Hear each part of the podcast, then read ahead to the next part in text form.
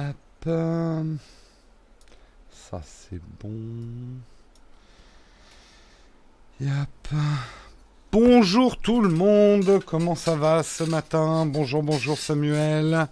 Bonjour Olek, Techni Savoir, tous ceux qui sont déjà là. 5 sur 5, nickel. Crotte, il m'a trouvé. Eh ouais, Olek. Eh ouais, je sais encore lire. Salut 2082 Clos. Bonjour Émilie Marie. Les premières arrivées, premier servi. Allez, on commence en remerciant nos tipeurs du jour. Aujourd'hui, on remercie Giovanni, Vincent, Vincent Watcher, petit clin d'œil. Euh, Eve, Eve, Eve, Eve, Eve, Eve, Eve, une demi-heure après. Evkrm, voilà. Euh, Vico et Hélène J, merci beaucoup à vous les contributeurs sans qui nous ne serions pas là. Merci, merci à tous. Je vous rappelle qu'on réaffiche le montant de la cagnotte, on dirait de la vieille radio, le montant de la cagnotte qu'on va faire gagner en appelant... Non, non, non, non, non, non, sinon Karina elle est pas payée. Hein. Donc c'est Karina la grande gagnante de la cagnotte Tipeee. Jérôme a bugué, ouais, Jérôme est en boucle, effectivement. Allez, en attendant que tout le monde se réveille et nous rejoigne sur la chatroom, on va lire notre petite expression désuète du jour. Alors, contre mauvaise fortune, bon cœur. Jolie, euh, jolie, jolie expression. Il faut entendre ici fortune au sens de chance, la bonne fortune, et cœur au sens de raison. Pourtant, le cœur a ses raisons que la raison ignore. On recommande de se montrer assez raisonnable pour accepter son sort avec courage. Contre mauvaise fortune, bon cœur, c'est en gros quand il vous arrive une grosse merde et que vous faites bon bah demain ça ira mieux. voilà. C'était ça la petite expression. Ah, intéressant. Euh, mardi, je pense, on verra ne pas être sorti de l'auberge. D'où vient cette expression désuète Vous voulez le savoir? Eh bien, soyez là la semaine prochaine.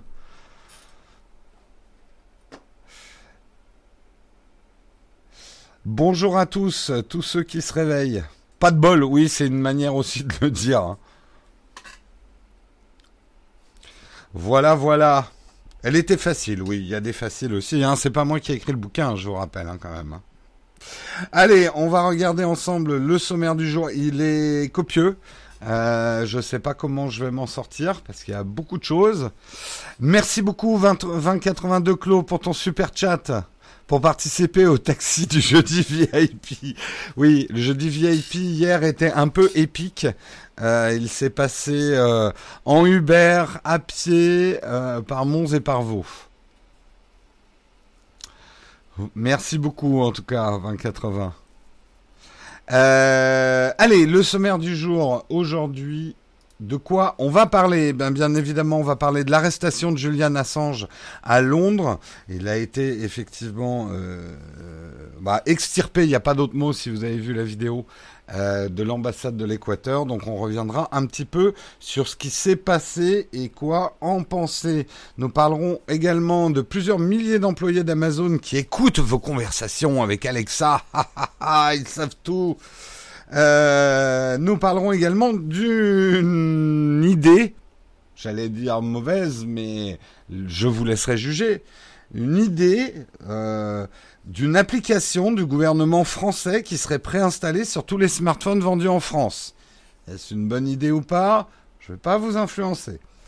Euh, nous parlerons également de YouTube qui, face aux critiques, voudrait euh, avoir une nouvelle manière de mesurer la qualité des vidéos et comment les recommander. Je vous expliquerai un petit peu et on enchaînera justement avec une annonce assez fracassante de PewDiePie qui a décidé de quitter YouTube. Attention pour ses lives.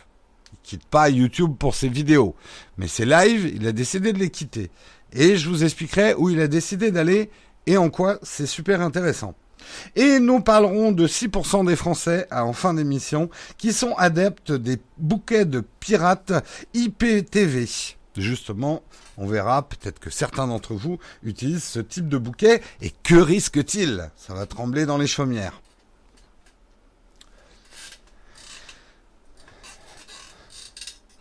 Euh, salut tout le monde. Impossible de trouver le live sur YouTube sur mon PC. Ah, j'espère que je l'ai pas mis en. Non, je l'ai pas mis en privé normalement. Bon, vous arrêtez de faire les imbéciles dans la chatroom. C'est qui PewDiePie? C'est qui, qui euh, Assange? Non, c'est pas le coiffeur.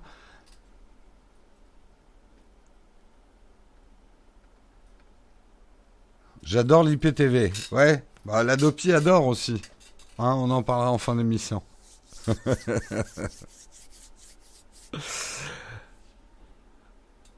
Voilà, voilà. Allez, on va commencer tout de suite. Effectivement, on va parler euh, de l'arrestation, euh, on peut dire assez soudaine et assez euh, fracassante de Julian Assange, qui hier a été arrêté par la police anglaise euh, et donc on a vu euh, une vidéo notamment euh, où il est extirpé, hein, il n'y a pas d'autre mot, dans l'ambassade d'Équateur.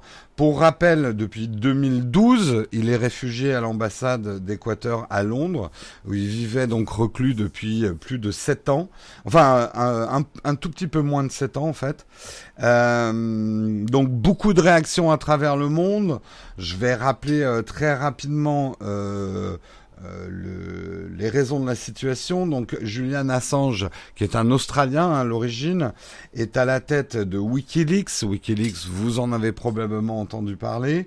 Ils sont, ils ont vraiment été connus euh, en commençant effectivement à divulguer euh, beaucoup d'articles euh, top secrets, notamment des documents émanant des différentes agences américaines de renseignement et de défense. Euh, le leitmotiv, on va dire, de Wikileaks, c'est vraiment euh, d'être l'adversaire des opacités d'État. Euh, le, le, le leitmotiv vraiment de Wikileaks, c'est que rien ne devrait nous être caché. Euh, rien euh, ne vaut euh, d'être gardé secret. Merci Alexis, Anif Today, grâce aux vidéos Marion, casque en vue. Eh ben bon anniversaire à toi Alexis, et puis ben on espère que t'en auras un bon alors casque, qu'ils auront bien regardé les vidéos de Marion. alors, revenons, à, voilà, un petit peu WikiLeaks, mais bon, vous connaissez, on en a beaucoup entendu parler effectivement avec euh, des documents euh, autour de l'Afghanistan, de l'Irak, euh, des choses comme ça. C'est très contesté, hein, on va pas rentrer dans tout le débat. On en a beaucoup entendu parler également pendant la dernière élection américaine, puisque c'est WikiLeaks qui avait révélé les emails de de d'Hillary Clinton, l'affaire des emails, ce qui avait bien contribué quand même d'une certaine façon à l'élection de Trump. Trump qui d'ailleurs est passé de euh, en 2010, il voulait que Julian Assange soit condamné à mort. Et euh, quand il a été élu, il a dit qu'il adorait Wikileaks euh, grâce aux fuites compromettantes contre sa rivale Hillary Clinton. Donc il, voilà, on va dire qu'il est entre deux eaux. Hein, tout à fait. Euh, après euh, l'Équateur, justement, Julian Assange avait un statut de citoyen équatorien qui le protégeait s'il ne quittait pas l'ambassade à Londres, ce qu'il n'a pas fait pendant sept ans. Pourquoi il a perdu euh, soudainement Alors c'est pas si soudain que ça. En fait, il y a eu des grosses tensions entre le gouvernement équatorien et Julian Assange ces derniers temps, qui bah, dévoilait aussi des choses sur l'Équateur. A priori, il y aurait eu aussi des tensions au sein même de l'ambassade, puisque Julian Assange occupait une chambre dans l'ambassade. Euh, c'est de la petite histoire, mais euh, euh, l'ambassade disait il ne nettoyait pas les, la salle de bain. enfin voilà, un peu des, des, problèmes de coloc, on va dire, des gros problèmes de colocation. Faut dire que sept ans, vivre sept ans dans une pièce, enfin bon, on pourrait également revenir dessus. Le fait qu'il ait perdu, euh, que euh, le, président actuel de l'Équateur euh, dont j'ai oublié le nom, euh, mais on va beaucoup en parler. Euh, bah, ça déclenche toute une polémique hein, également en Équateur, puisque l'ancien gouvernement traite le nouveau gouvernement de traître, de livrer ainsi Julian Assange en pâture à l'Angleterre, avec un énorme potentiel d'être extradé vers les États-Unis, où beaucoup de chefs d'accusation pèsent sur sa tête. J'essaie de vous donner un petit peu tous les trucs en contexte. C'est un soulagement pour les Anglais puisque la surveillance de l'ambassade d'Équateur coûtait très cher aux contribuables anglais. Euh, on parle de 30 millions euh, pour surveiller effectivement euh, l'ambassade. Donc c'est un soulagement. En France, plusieurs figures de la France insoumise euh, ont rapidement réagi pour dénoncer l'arrestation de Julian Assange, une honte, un scandale, euh, a tweeté un député euh, des Seine-Saint-Denis, Alex Corbière. Jean-Luc Mélenchon, quant à lui, a appelé la France à accorder l'asile à Assange. Euh, le fondateur de Wikileaks est pourchassé par le gouvernement américain pour avoir révélé l'espionnage massif opéré par lui contre tous les autres gouvernements du monde, y compris ses alliés, euh, qualifiant en passage le président de l'Équateur de traître et de larbin euh, des États-Unis. Bref, il y a de l'agenda politique aussi là-dessous. Il y a eu bien sûr une réaction d'Edward Snowden, exilé en Russie depuis près de six ans, qui regrette un jour sombre pour la liberté de la presse et qualifie la, décision équatorienne de révocation extraordinaire et très probablement sans précédent de ce que les Nations Unies considèrent comme le droit d'asile légitime. Euh, mais à part ça, une petite réaction de la Russie aussi, euh, qui euh, euh, Moscou qui considère que la main de la démocratie étrangle la liberté, hein, toujours le, le, côté euh, russe euh, qui devient de plus en plus anti-démocratie, qui espère que les droits sont respectés, mais en dehors de ça, pas énormément de soutien. en tout cas de soutien prononcé. C'est vrai que la personnalité de, de Julian Assange et les faits de Wikileaks a est passé un peu de statut, un peu de héros à ange déchu. Euh, il y a eu effectivement de plus en plus de, de polémiques en interne chez Wikileaks dénonçant un culte de la personnalité autour de Julian Assange. Euh, également que euh, d'une transparence de façade, on passait à quelque chose de plus en plus orienté. Euh, un WikiLeaks qui était plus prompt quand même à dévoiler des documents secrets des États-Unis que des documents secrets russes. Son rôle dans l'élection euh, de Trump, puisqu'il a quand même contribué, on pourrait en parler longtemps, à l'élection quand même de Donald Trump en diffusant euh, beaucoup d'informations sur le camp démocrate, donc le camp adversaire de Trump. Bref, euh, personnage polémique s'il en est. Comme je l'avais déjà dit, il y a pas mal de Texcop. La difficulté avec Julian Assange, c'est que c'est une personnalité euh, moins sympathique que euh, qu'Edward Snowden. Edward Snowden a cette apparence, cette manière de parler, euh, qui est beaucoup, il a beaucoup plus de charisme que Julian Assange. Julian Assange, et c'est con à dire, mais même physiquement, Julian Assange a un côté trouble. Euh, euh, on sent un caractère beaucoup plus compliqué. Ce qui fait est beaucoup plus polémique parce que pour avoir accès à ses secrets d'État, eh ben il a fait aussi ben, pas mal de hacking, donc des choses interdites. Donc euh, il y a beaucoup plus de polémiques effectivement euh, autour du personnage.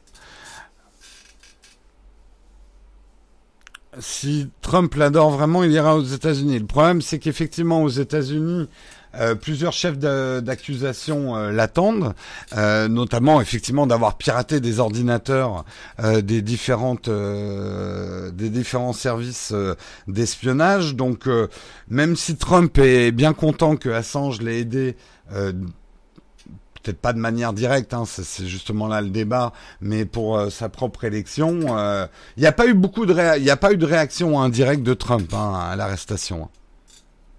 Mm. Donc on se retrouve quand même avec une situation assez compliquée. Néanmoins, euh, moi après je vous donne mon avis à moi. Euh, je suis plutôt d'accord avec Edward Snowden, c'est quel que, quel que soit le personnage, et par certains aspects, je suis pas un fan de Julian Assange. Par, par certains, j'aime Wikileaks. Euh, en tout cas, euh, certaines choses qu'ils défendent.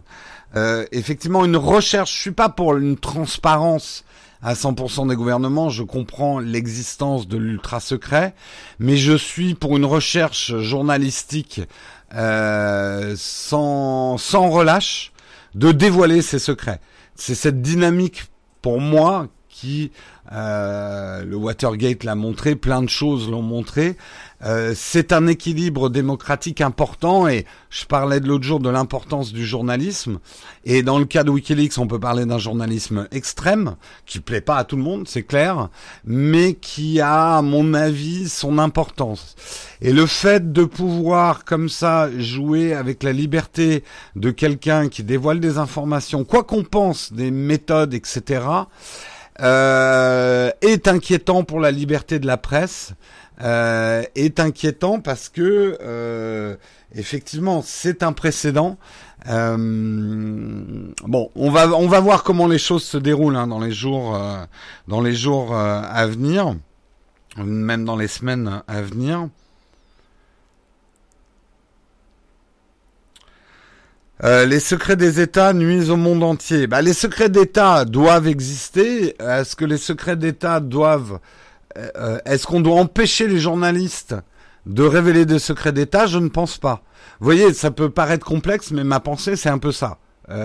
c'est normal que les États essayent d'avoir des secrets, mais c'est normal aussi que les journalistes essayent de percer ces secrets. Pour moi, c'est même une dynamique fondamentale de la liberté d'expression.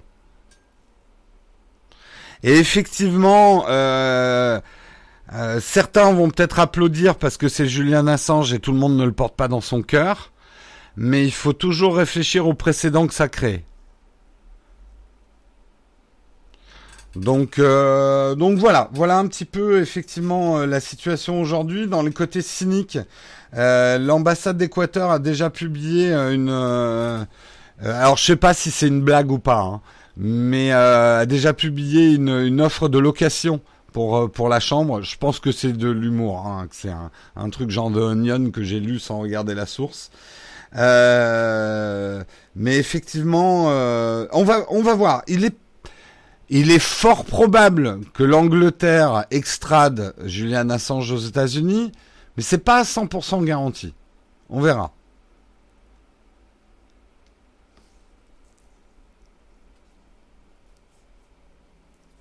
Ouais, mais tu vois, Serge, euh, justement, je m'interrogeais là-dessus. On pourrait dire euh, pas n'importe quelle méthode. Et je suis d'accord fondamentalement avec toi.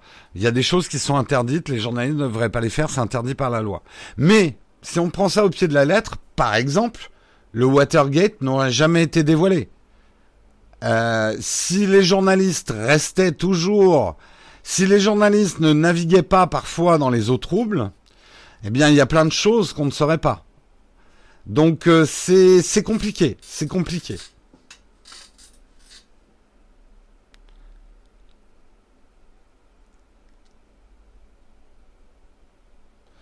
En termes de conspiration, on peut penser que tout ceci est surjoué, qu'il va être recruté par un État pour participer au secret défense du pays. Ah, non, je pense pas.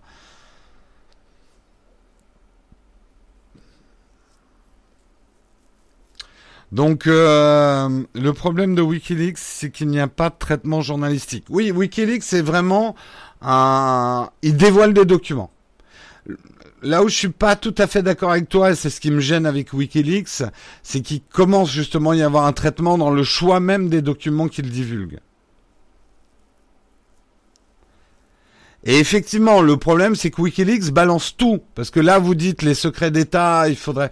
On sait aussi que euh, Wikileaks a balancé des noms de gens qui devaient rester secrets en mettant leur vie en danger. Ah, là, vous vous dites, ah bah non, c'est peut-être pas si bien que ça de dévoiler des secrets. Mais c'est vraiment le positionnement, en tout cas le positionnement d'origine de Wikileaks, c'est on dévoile tout, euh, quels que soient les dangers que ça représente. Donc euh, c'est un dossier ultra complexe. Hein. Je vous invite à lire des articles euh, pour vous faire votre propre idée en tout cas. Faire votre, en tout cas, ça fait parler la chatroom. Hein. Ça fait parler la chatroom. Allez, j'enchaîne parce que sinon on n'arrivera jamais au bout de ce euh, de ce Texcope. Une autre polémique intéressante. Pourquoi pourquoi des milliers d'employés Amazon écoutent vos conversations avec Alexa? Quoi? On écoute ce que je dis? Eh oui, vous ne le saviez peut-être pas, mais euh, euh, c'est Bloomberg qui a mené l'enquête. Effectivement, chez Amazon, des employés écoutent pendant des heures nos conversations avec Alexa, l'assistant vocal de l'entreprise. Ces extraits sont anonymisés c'est-à-dire est sécurisé, vraiment bien sécurisé. En tout cas, c'est ce que garantit Amazon. Il n'y a aucune connexion entre vous, individu, et ce que les gens écoutent. Mais ils vous écoutent quand même, sans savoir, et ils ne sauront jamais qui vous êtes. Euh, L'objectif est effectivement d'aider Alexa à mieux répondre aux demandes des utilisateurs. Des employés travaillent 9 heures par jour à écouter pendant ce laps de temps jusqu'à 1000 extraits audio.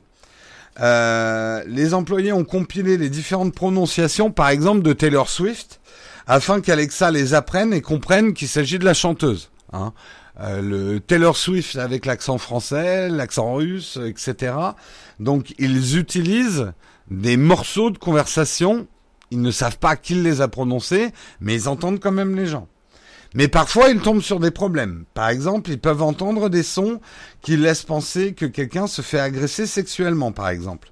Dans ce cas, ils, ne sont, ils sont invités à ne pas intervenir. Ils ne peuvent pas, d'ailleurs, intervenir, puisque les extraits sont anonymes.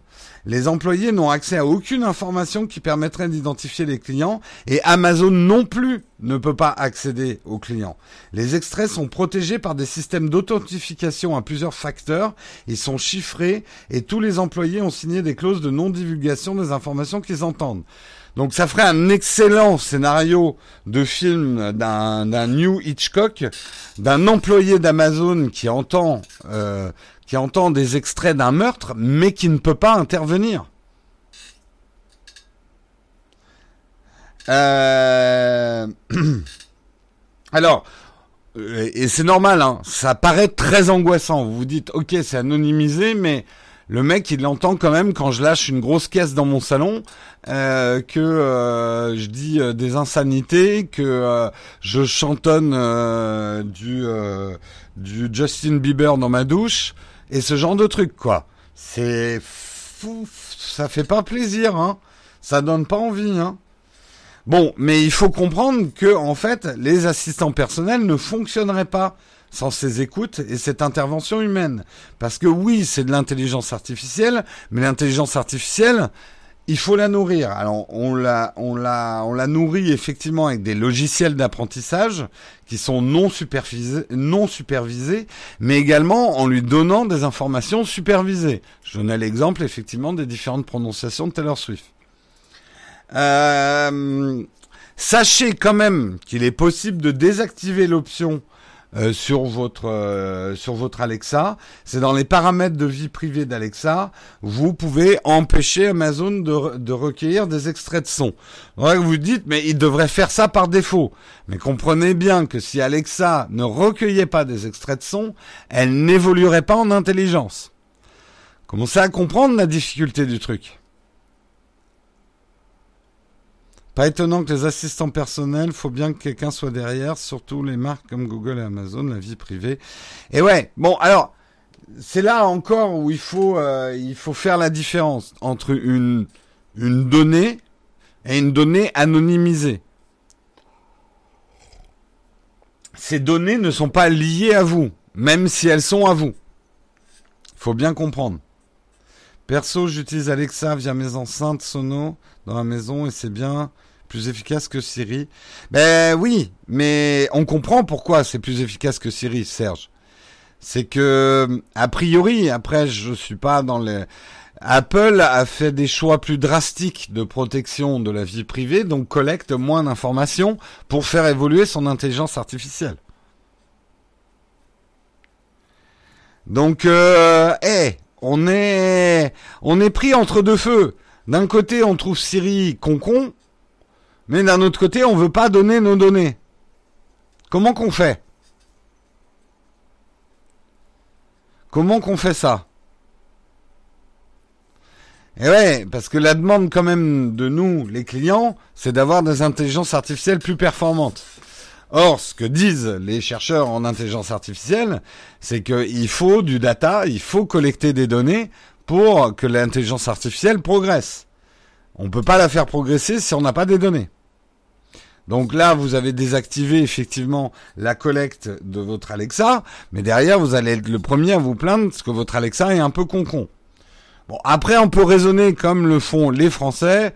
Je vais laisser ces cons américains nourrir l'intelligence artificielle et moi je vais en profiter. Hein Il y aura toujours des connards pour donner leurs données.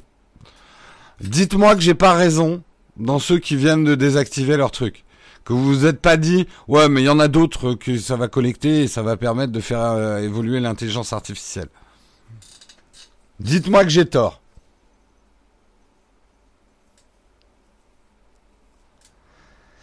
Gros problème pour moi, c'est que ça se déclenche des fois et même souvent sans qu'on lui ait rien demandé. Ah, c'est sûr que c'est pas parfait.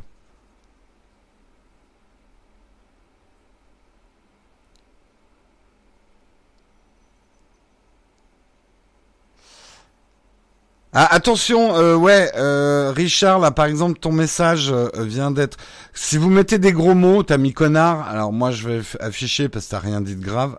Ah, bah, ça a été réaffiché. Euh, bah voilà. il faut savoir qu'on a mis maintenant un filtre automatique aussi. Donc vos messages, quand vous mettez des grands mots ou des gros mots, risquent d'être. Mais bon, le, le, la Timothée est vigilante et a affiché ton message. Parce que connard, on tolère tout à fait, mais pour limiter effectivement les trolls, on est bien obligé de mettre des filtres quand même.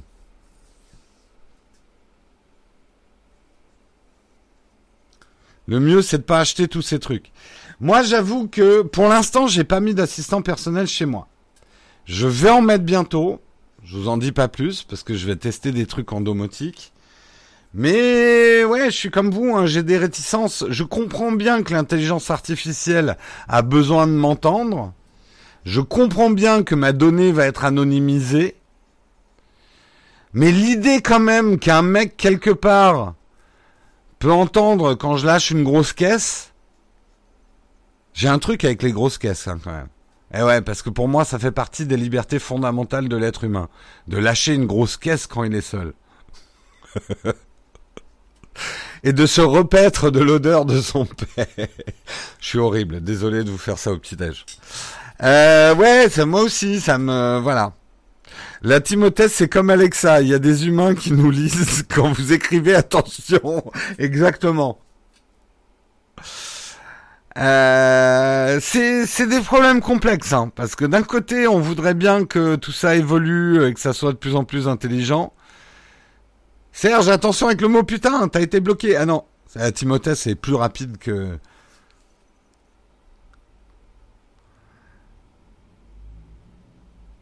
Bah, un assistant personnel, ça sert. Quand c'est intelligent, c'est pas mal. Hein. Moi qui utilise Siri, bon, parfois j'ai vraiment l'impression de parler inattardé. Mais non, mais te réveille pas maintenant, Siri. Bah oui, forcément, elle s'est réveillée. Mais, mais. Elle me dit mais, mais. Mais t'es T'es trop bête, ma vieille. En fait, Siri, tout ce que je fais, c'est l'insulter toute la journée, quoi. Jérôme va héberger la Timothée chez lui.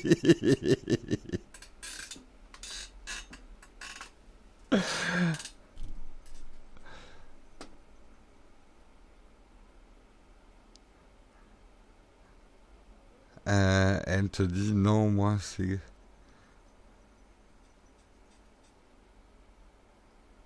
Vous imaginez un jour, vous larguez une caisse chez vous, il y a Alexa qui fait bah bravo.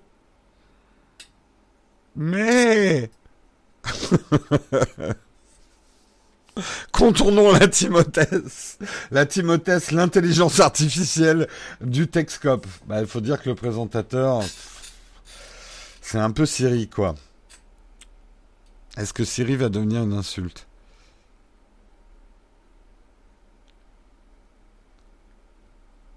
Allez, on continue dans les articles, mais c'est intéressant hein, cette histoire. Une application du gouvernement français préinstallée sur tous les smartphones vendus en France, est-ce une bonne idée ou pas? Je vous laisse y répondre. Une députée de la République en marche, Catherine Osson, Ozon même, pardon, propose de développer une application gouvernementale qui s'appellerait Service public. Celle-ci devrait être obligatoirement préinstallée par les constructeurs sur tous les smartphones vendus en France, qu'ils soient neufs ou reconditionnés. Cette application contiendrait un espace dédié à la publication des évolutions réglementaires et législatives récentes. Euh, euh, pardon. Selon le rapport de l'Assemblée nationale, elle pourrait également envoyer par notification aux utilisateurs des informations sur le contenu des derniers règlements et lois votées, dans les domaines pour lesquels ils pourraient être informés. Éducation, hôpital, protection civile, fiscalité des entreprises, primes d'activité, impôts sur les sociétés, apprend-on. Catherine Osson, souhaite également voir intégrer dans le cadre de sa application des contenus schématisés, simples et ludiques sur l'organisation des institutions. Amuse-toi avec le Sénat, hein On va pouvoir faire des trucs très très fun. Cette proposition fait suite au grand débat lors, du, euh, lors duquel les élus se sont rendus compte que la structure, de la structure et de l'utilité des services publics restait floue pour de nombreux Français. Et ouais, beaucoup de Français, ils savent pas comment ça, ça marche. Est-ce que c'est une bonne idée de leur expliquer en mettant une application obligatoire? Eh ben, moi, je vais vous donner mon avis, hein, parce que je suis là pour ça aussi, hein, donner mon avis.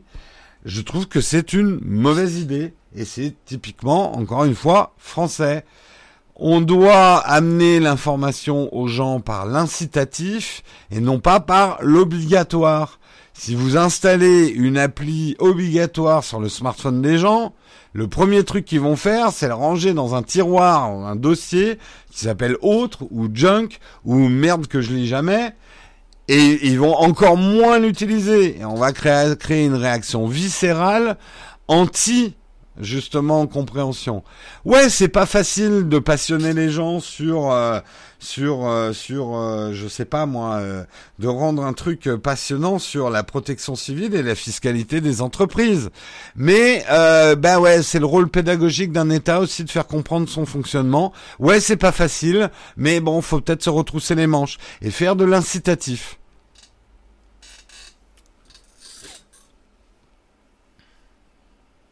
Tant que tu peux la, euh, la désinstaller. Mais même, le, en plus, là où je trouve l'idée mauvaise, c'est que tu crées une contre-réaction. Mais qu'est-ce qu'ils nous font chier avec ce bloatware obligatoire sur les smartphones? Je voulais un smartphone clean. Il y a cette espèce de truc avec une icône jaune pisseux, parce que bien sûr le contrat sera passé à des bras tordus des applications, euh, des bras cassés, pardon, euh, des bras cassés des applications. Ils vont encore nous pondre une merde, quoi. Qui sera moche.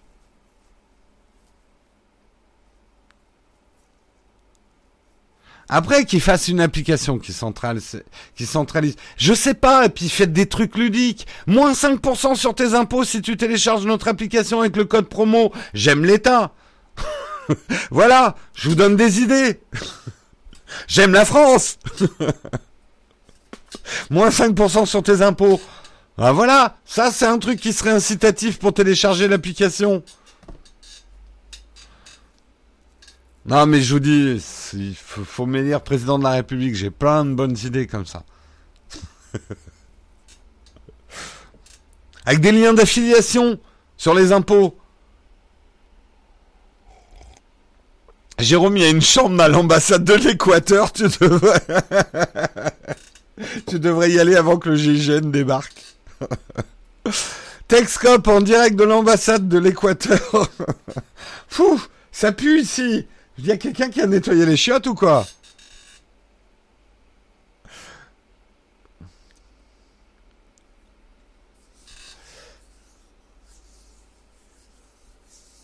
On a déjà un truc qui s'appelle le service public sur Internet qui centralise. Non mais, moi je comprends la problématique de l'État et je la trouve légitime. L'utilité de nos services publics, parfois on est là. Et pourquoi ça, ça existe quoi? Pourquoi Ah, et euh, du coup, on a la contre-réaction. Ah, ben voilà encore l'argent de nos impôts qui est foutu en l'air. Et parfois, c'est pas du tout le cas. C'est pas parce qu'on comprend pas l'existence d'un service public qu'il n'est pas indispensable. Et il faut trouver le moyen de nous l'expliquer. Et pour ça, il faut être incitatif. Et donner envie aux gens de s'informer, peut-être. Plus 6% sur l'énergie en 2019 avec le code Macron 2019. Mais je, suis d'accord avec toi, Serge. Il y a une grande différence pour moi entre forcer les gens à faire quelque chose et les inciter à faire quelque chose.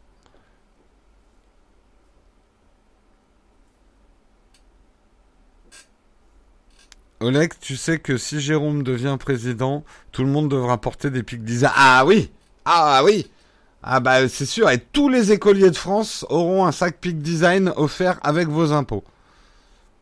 Gymnotech.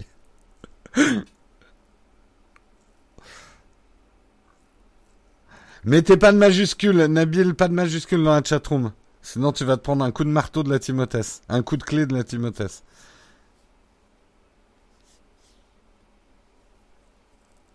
Ouf, j'ai fini l'école. Non mais Olek, on te trouvera.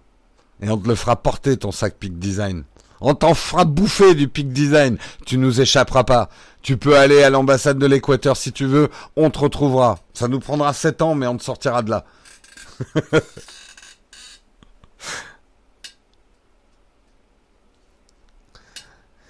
Bref, fausse bonne idée encore une mauvaise compréhension de comment les choses fonctionnent. C'est mon avis. Hein.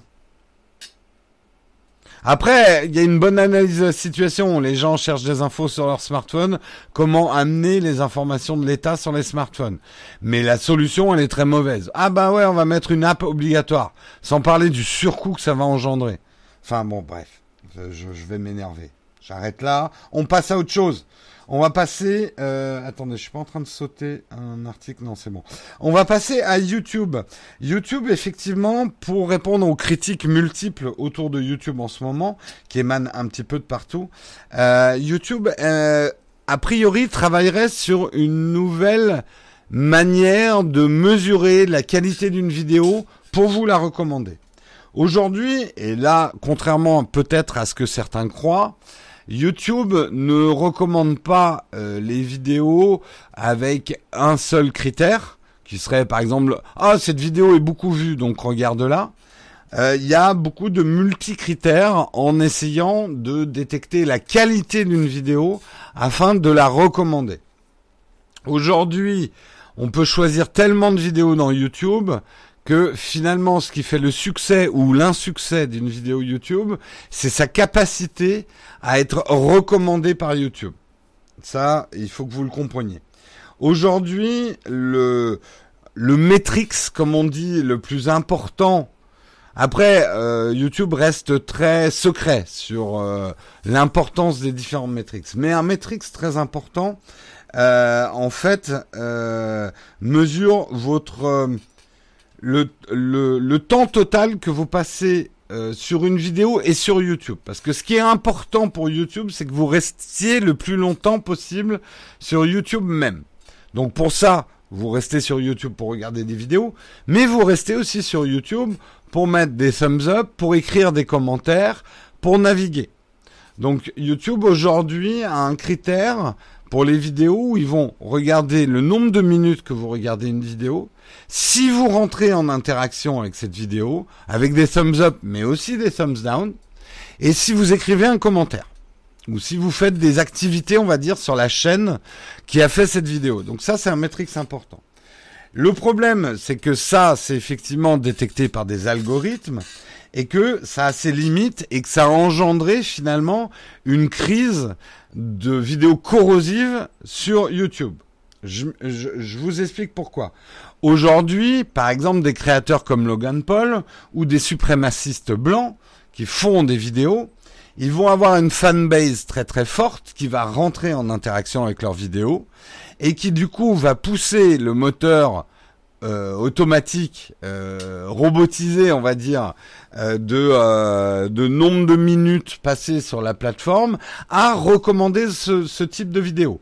Et c'est ce qui est arrivé effectivement avec la fameuse vidéo de Logan Paul très polémique qui a été en page recommandée. C'est arrivé avec des vidéos de suprémacistes blancs. Donc, YouTube a un gros problème. Donc, il serait en train de travailler sur une nouvelle mesure de qualité d'une vidéo avec euh, l'idée qui serait derrière, euh, en fait, de quality watch time. Donc le watch time, toujours très important, mais avec l'adjectif quality. Et la quality, pour YouTube, c'est en gros des vidéos qui pourraient être regardées par toute la famille et qui plairaient aux annonceurs publicitaires. Ce qui exclurait des choses comme les suprémacistes blancs ou euh, des vidéos trash euh, faciles à consommer mais avec un contenu dégueulasse comme les trucs de Logan Paul.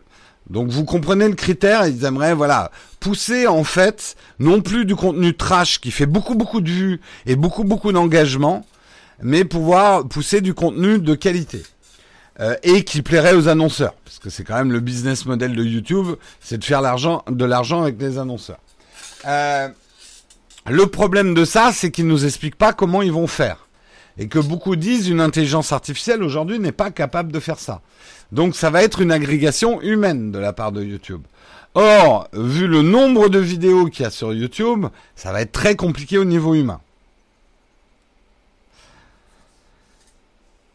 La main fâchée donc sera recommandée tout le temps.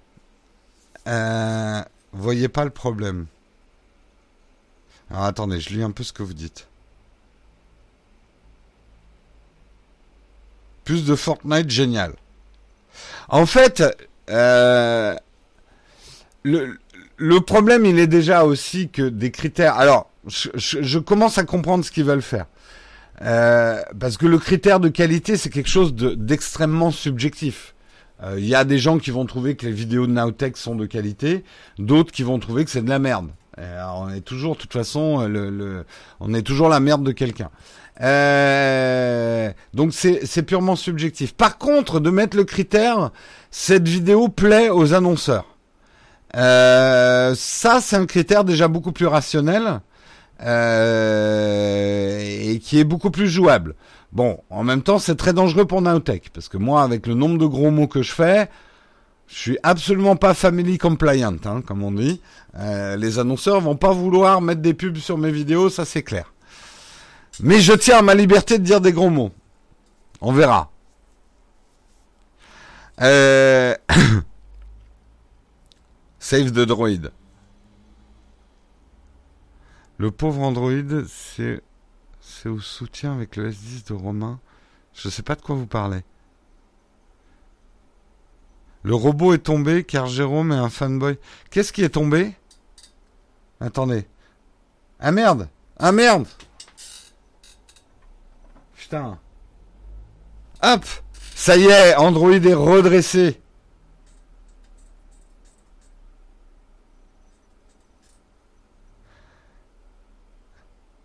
Euh, bref, tout ça pour dire, ça va être un petit peu compliqué.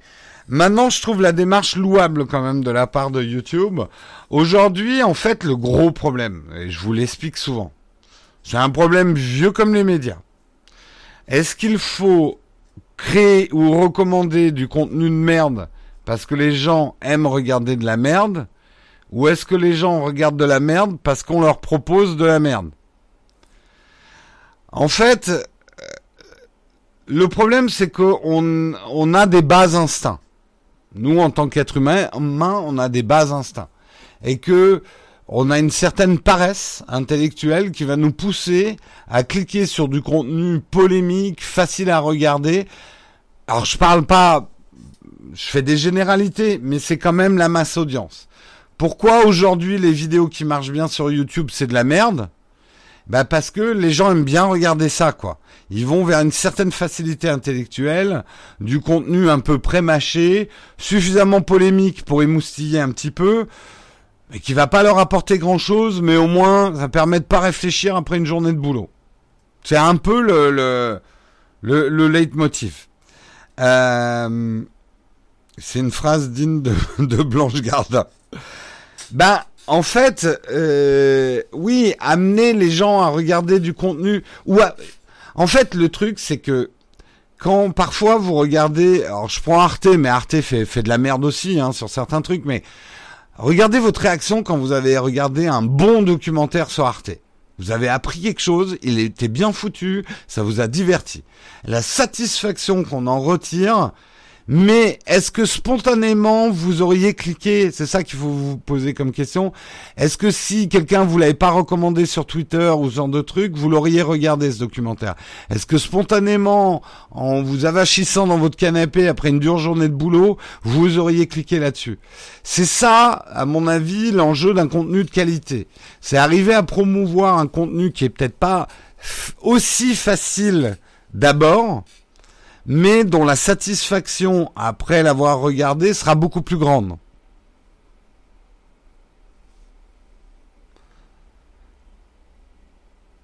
C'est cool, c'est ma chaîne préférée, oui, je l'aurais regardé. Ouais, ouais, non, mais je suis pas en train de parler de vos cas particuliers. Je parle dans l'ensemble. Faites pas les naïfs. Vous savez que ce qui marche le mieux à la télé, c'est la trash TV, hein, la réelle TV. La merde marche mieux que le contenu de qualité en termes d'audience. On est bien d'accord là-dessus.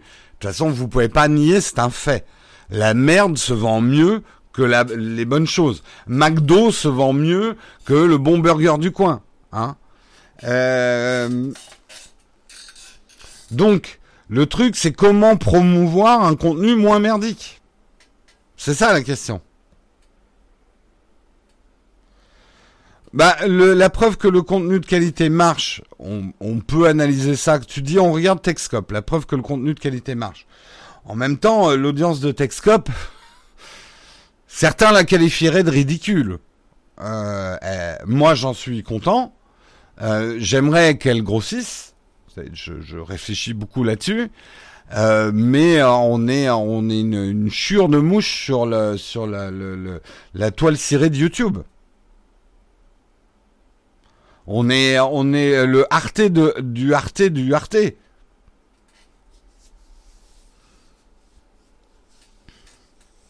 Ça se compte sur les doigts de la main les émissions pertinentes malheureusement.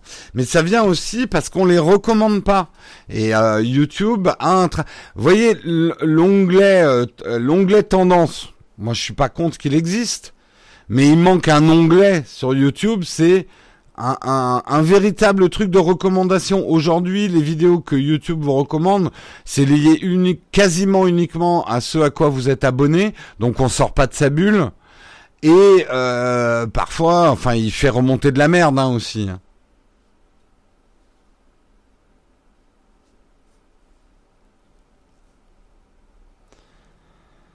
Enlarge your audience.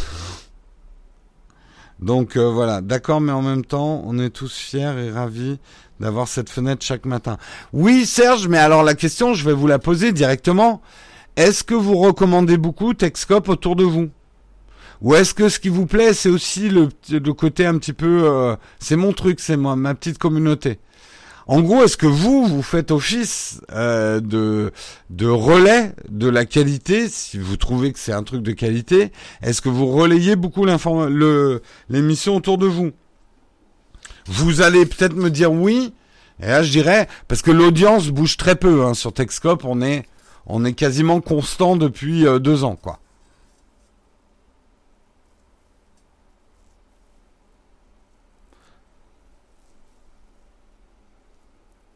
C'est bien symptomatique de problème quand tu parles de ça en public comme ici.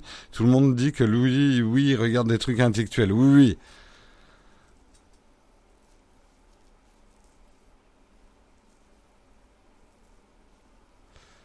Euh, bien sûr, je recommande ta chaîne.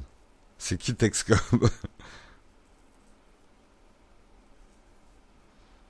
Mais je pense, et c'est pas du tout une critique, que vous aimez aussi le côté un petit peu happy few. C'est un peu votre truc aussi.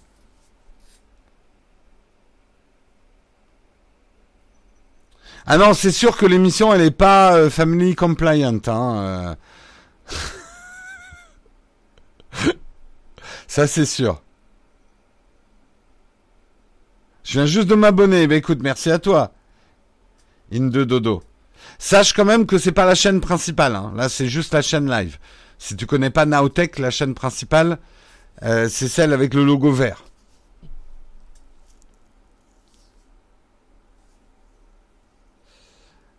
Je vais passer pour un débile, mais bon. Mais c'est qui Techscope? C'est l'émission que tu es en train de regarder, Alex. Là, en ce moment. Tu es dans Techscope. Une émission de Nowtech Live, une chaîne de Nowtech.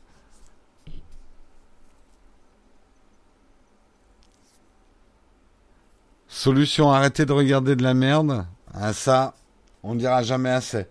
Quelle heure est-il? Oulala, je suis un peu en retard et on a encore deux sujets à traiter, donc je vais accélérer un petit peu. Parlons un peu de PewDiePie, justement. Hein, gros star de YouTube. Plus gros YouTuber individuel de YouTube. Euh, avec euh, aujourd'hui, il doit être à 94 millions d'abonnés. 94 millions d'abonnés aujourd'hui sur YouTube. Alors oui, je sais pas si aujourd'hui il est dépassé par T-Series ou pas, mais T-Series pour moi est hors concours hein, sur cette histoire parce que T-Series c'est un regroupement, enfin c'est une entreprise. PewDiePie reste pour moi le YouTuber numéro un en nombre d'abonnés. Bon, il a annoncé quelque chose qui fait quand même pas mal réfléchir dans une de ses dernières vidéos. Il a dit qu'il quittait YouTube pour les lives et qu'il rejoignait une application qui s'appelle D-Live. D-Live, qu'est-ce que c'est que cette application? C'est une application de live qui est basée sur le blockchain, euh, technologie que vous connaissez à travers les crypto-monnaies. Euh, donc en fait c'est une mutualisation, donc c'est une nouvelle manière de diffuser les vidéos. Il y a pas mal de choses intéressantes dans D-Live, puisque en fait il ne l'argent qui transitera il faut, faut aller voir parce que c'est un peu complexe. Mais en gros, quand vous regardez des vidéos sur D-Live, vous gagnez une, une crypto-monnaie, enfin une, une cryptocurrency, une valeur. Voilà. Euh, valeur qui serait euh, convertible dans l'achat de certaines choses ou l'acquisition d'un certain nombre de privilèges sur la plateforme. Si vous diffusez, les gens peuvent aussi vous donner euh, cette, cette valeur. et D-Live ne se servira pas sur la valeur. Donc en gros, si vous faites, je le fais schématique, si vous faites un, un super chat sur D-Live, je toucherai 100% de votre super chat. C'est hyper intéressant. Euh, donc en gros, leur idée c'est de ne pas rentrer, euh, de ne pas faire le middleman sur euh, sur les transactions live entre les créateurs de contenu et et leur communauté. Donc avec pas mal de choses pour renforcer la la communauté. Après, comme je vous ai dit, il faut toujours se poser la question, et c'est ce qu'il faut que je creuse, parce que là, j'ai pas eu le temps de creuser. Ouais, mais il est où leur business model? Parce que c'est ça, tu vois, là, j'ai une petite voix dans ma tête qui me dit, hmm, un peu trop beau pour être vrai, cette histoire. Où est leur business model? Bref, tout ça pour dire que euh, c'est ce qui est très intéressant dans cette histoire, c'est que souvent je vous dis, parce que beaucoup de gens, quand on parle des problèmes de YouTube actuels et d'être un créateur sur YouTube, beaucoup de gens disent mais t'as qu'à aller sur euh, des plateformes euh, euh, mutualisées où il n'y a pas de serveur, ce genre de trucs. Et ce que je leur dis toujours, ouais, on peut y aller, mais on va pas résoudre le problème. Le plus important, c'est qu'il y a personne là-bas. Euh, on peut pas créer une audience et amener toute son audience avec soi là-bas, pas facile.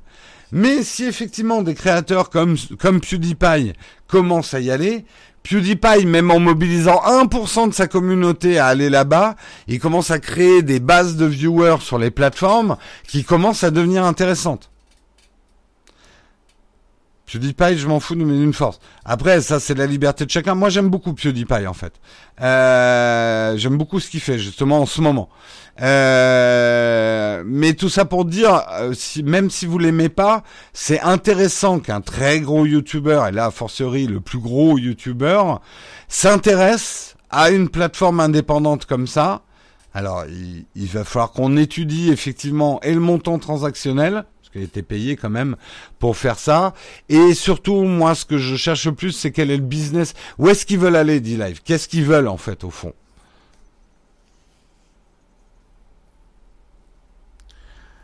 Tu savais déjà qu'on faisait des lives, mais t'avais jamais regardé. Grosse erreur, effectivement, grosse erreur de ta part.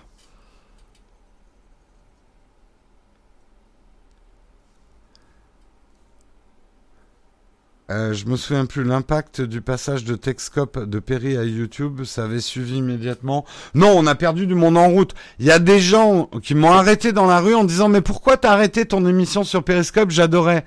Je dis mais il fallait suivre, on est passé sur YouTube Live. Ça fait trois ans qu'on continue. On a perdu du monde en route. Hein. Vous vous rendez compte, il y a des gens qui sont encore bloqués sur Periscope. Allez les sauver. Avoir des millions d'abonnés signifie pas que c'est de la qualité. Ah oui, ça c'est sûr. Moi, j'aime bien PewDiePie. Et euh, là, j'ai cru avoir lu ces montages sont loin des montages français. Ça dépend. Hein. Il y a des montages français. Je pourrais t'en citer tout un tas qui sont pires que ceux de PewDiePie. PewDiePie, ce qu'il fait en montage, c'est exprès. Et il faut comprendre pourquoi il fait ça. Justement, il, refuse tout le côté lisse. Il veut, il veut rester dans un côté complètement. Puis il faut pas oublier qu'il publie euh, euh, très rapidement. Et au contraire, ces deux monteurs font un travail absolument génial. Un jour, je vous expliquerai pourquoi. Euh, mais c'est un travail très rock'n'roll. C'est presque de la déconstruction de montage. C'est de l'anti-montage propre. Mais je peux te dire qu'il y a un énorme boulot de montage sur PewDiePie. Moi, ce que j'aime bien, c'est qu'il est passé par tellement de shitstorm, PewDiePie, qu'aujourd'hui, c'est presque un personnage nettoyé qui en a plus rien à foutre de tout un tas de choses. Et du coup, il est très rafraîchissant dans un YouTube qui est en train de se télévisualiser et de devenir propre. Voilà pourquoi j'aime bien PewDiePie en ce moment. Et effectivement, quelque part, si tu écoutes bien PewDiePie, il est devenu l'anti-YouTube parfait. Il n'est pas du tout euh, dans les clous de YouTube. Et en ça, c'est vachement intéressant la dynamique. PewDiePie, c'est son cri de guerre. Hein. Euh, c'est un, ancien euh, YouTuber, streamer de, jeux vidéo. Euh, je sais plus quelle est l'explication exacte de PewDiePie, mais en gros, c'est son cri de guerre. Il est 8h56. Bref, tout ça pour dire, c'est vachement intéressant. Tout ça pour dire, par précaution, j'ai ouvert un compte Naotech sur D-Live. Pour l'instant, j'ai encore rien fait. Je veux d'abord explorer un petit peu le truc. C'est vrai que moi je me pose des questions par rapport au live et notamment avec l'article 13. Euh, Est-ce qu'on va encore pouvoir faire le live sur YouTube Live? Je n'en sais rien. Euh, je commence à explorer et Twitch et d'autres choses. Après, une plateforme qui serait plus under, un peu plus underground et un peu plus indépendante si je comprends bien leur business model et ce qu'ils veulent faire, pourquoi pas? On perdra du monde en route, c'est sûr, mais euh, ça fait partie des réflexions. La diffusion simultanée, c'est faisable. Ce qui sera très complexe, c'est de gérer du multi-chatroom. Déjà, une, c'est difficile, alors du multi, euh, ouf. Oui, oui, je sais.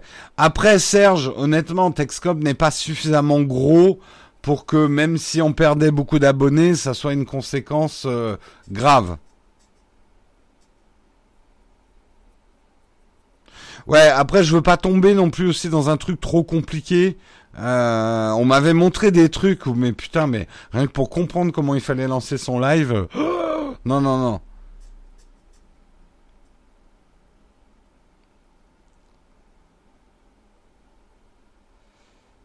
Faut éviter PeerTube pour l'instant pour faire des vidéos par exemple. Il n'y a aucune offre multi-chat actuellement. Non. Non, non, non, non. Oui, mais de mon point de vue, ce serait grave que ça s'arrête à cause de trop peu de... Oui, oui, non, mais t'inquiète. De toute façon, attendez. Moi, je vous parle de mes réflexions. Voilà. On n'y est, on n'y est pas encore. Euh, mais euh, effectivement, moi, il y a des choses qui m'inquiètent dans l'application dure de l'article 13. Est-ce que l'émission, déjà que euh, les, euh, les replays de Texcop sont quasiment systématiquement démonétisés, donc le travail que je fais de 3 heures tous les jours n'est pas payé directement, puisqu'il est démonétisé, alors que je fais une revue de presse. Alors oui, je cite de la création d'autres journaux, mais en même temps pour faire leur promotion, enfin d'autres lieux. Donc euh, ouais, c'est évident qu'il faut que je réfléchisse à d'autres solutions. Non, non, ça commence tous les jours à 8h, euh, nos couchis. Bon, il est 9h, il me reste un article, je suis hyper en retard. Je vous propose que j'en parle peut-être une autre fois. Parce qu'en plus, c'était pas un article, je voulais vous parler des bouquets pirates IPTV. On verra si on le traite lundi, ça dépendra de l'actualité. Mais je veux pas terminer l'émission trop tard. Je savais que j'avais un, sommaire trop touffu parce qu'il y avait plein de sujets euh, où il y avait beaucoup de choses à dire. Pourquoi c'est démonétisé? Bah simplement parce que je vous cite des articles où je vous montre des, des vidéos émanant du web et qui ne m'appartiennent pas puisque je suis une revue de presse et qu'il serait impossible pour moi de faire signer des accords tous les matins. Est-ce que tu es d'accord pour que je passe ta vidéo?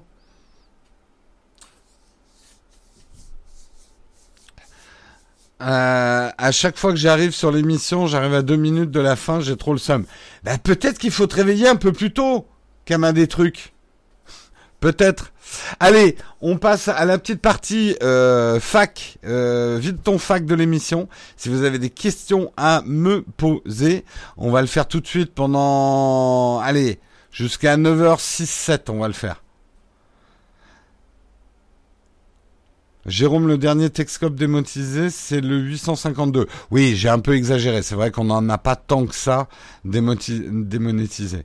Mais c'est pas très grave, hein, dans l'absolu, ça, m'en fout qu'elle soit démonétisée. Ah ben oui, mais c'est pas démonétisé pour l'instant au moment du live. Mais justement, c'est ce qui risque d'arriver avec l'article 13. Si YouTube commence à prendre mes chocottes par rapport, euh, ils vont interdire les lives, euh, en tout cas les lives monétisés. Parce que effectivement, c'est monétisé pendant que je fais le live. Je parle des replays en fait. J'ai fait des études de quoi? Eh bien, écoute, j'ai passé un bac économique. À l'époque, c'était le bac B. Euh, et après, j'ai fait euh, deux ans d'études, euh, mais pas du tout dans, dans là-dedans. J'ai fait pour devenir commercial en publicité. J'ai fait mon premier stage de commercial en publicité. J'ai compris que c'est pas ce que je voulais faire. Et après, je suis devenu créatif en pub, globalement pendant 20 ans, un peu plus même. Et puis après, j'ai fondé No Watch. Et puis après, Nowtech. Et voilà où j'en suis. Donc j'ai pas du tout fait des études de photo et de vidéo, c'était ta question, ou de tech, ou de quoi que ce soit. Euh, c'est démonétisé si tu ne diffuses aucune image d'un article. Non, par exemple celui de ce matin, il n'y a aucune raison de me démonétiser.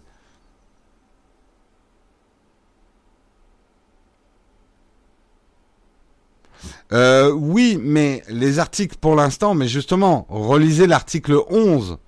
L'article 11 qui va donner des droits à la presse de revendiquer tous leurs articles au même titre que le droit d'auteur sur les images et les vidéos. Donc si euh, imaginons ça et que je vous affiche ça, voilà.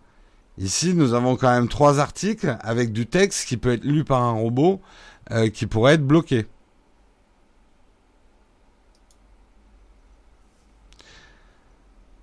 Alors, euh, je prends les questions en vrac hein, parce qu'il y en a beaucoup. Avec l'augmentation constante du prix de l'iPhone, pourrait-on trouver plus tard un iPhone plus cher qu'un ordinateur Apple? Oui, c'est pas exclu, mais ça doit déjà être le cas. Hein. C'est le cas. Hein. Il y a des MacBooks euh, euh, qui sont moins chers que des iPhones. Hein. Comment prouver à YouTube même en signant des autorisations ah, Les autorisations, le problème c'est les délais des autorisations. Je pourrais pas faire une émission euh, où je... T'imagines si je devais envoyer à YouTube pour validation tous les articles dont je vais parler tous les matins, ça serait impossible. si tu floutes les images, non, les moteurs ils savent reconnaître une image floutée et j'ai pas envie de vous montrer des images floutées, ça sert à rien. Je vous apporte de l'info.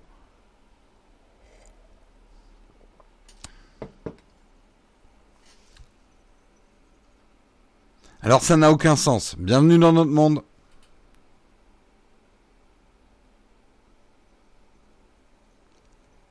Oui, mais à l'idéal, Franck, moi j'aimerais quand même alors certains articles, c'est pas à peine de, vous les montrer, mais par exemple, même visuellement, ça serait intéressant que je puisse vous montrer les articles pour que vous ayez envie d'aller les lire, quoi. Tu ne comprends pas ce concept de démonétisation. C'est très simple. Quand tu mets une vidéo sur YouTube, Tu touches des revenus publicitaires des pubs euh, qui sont dessus. En gros, tu dis à YouTube, j'ai de l'espace publicitaire dans ma vidéo, mets des pubs de ton inventaire dessus. Et toi, tu touches une commission sur les pubs que YouTube met sur tes vidéos. Si la vidéo est démonétisée, il y a deux choses importantes à comprendre. Tu ne touches plus de revenus publicitaires, même s'il y a des pubs sur ta vidéo. Parce que YouTube va quand même mettre des pubs sur ta vidéo, mais l'argent n'ira plus à toi, elle ira à la personne qui a fait le claim. Et l'intégralité de l'argent ira à la personne qui a fait le claim, même si tu l'as cité pendant deux secondes. C'est ça qui est particulièrement injuste dans le système de démonétisation actuel de, YouTube. Quoi comme logiciel pour les lives OCB OBS, pardon. OCB, c'est autre chose. Oh putain, le lapsus. Oh là là. Euh, OCB aussi. bref, bref. Euh, OBS, pardon. OBS.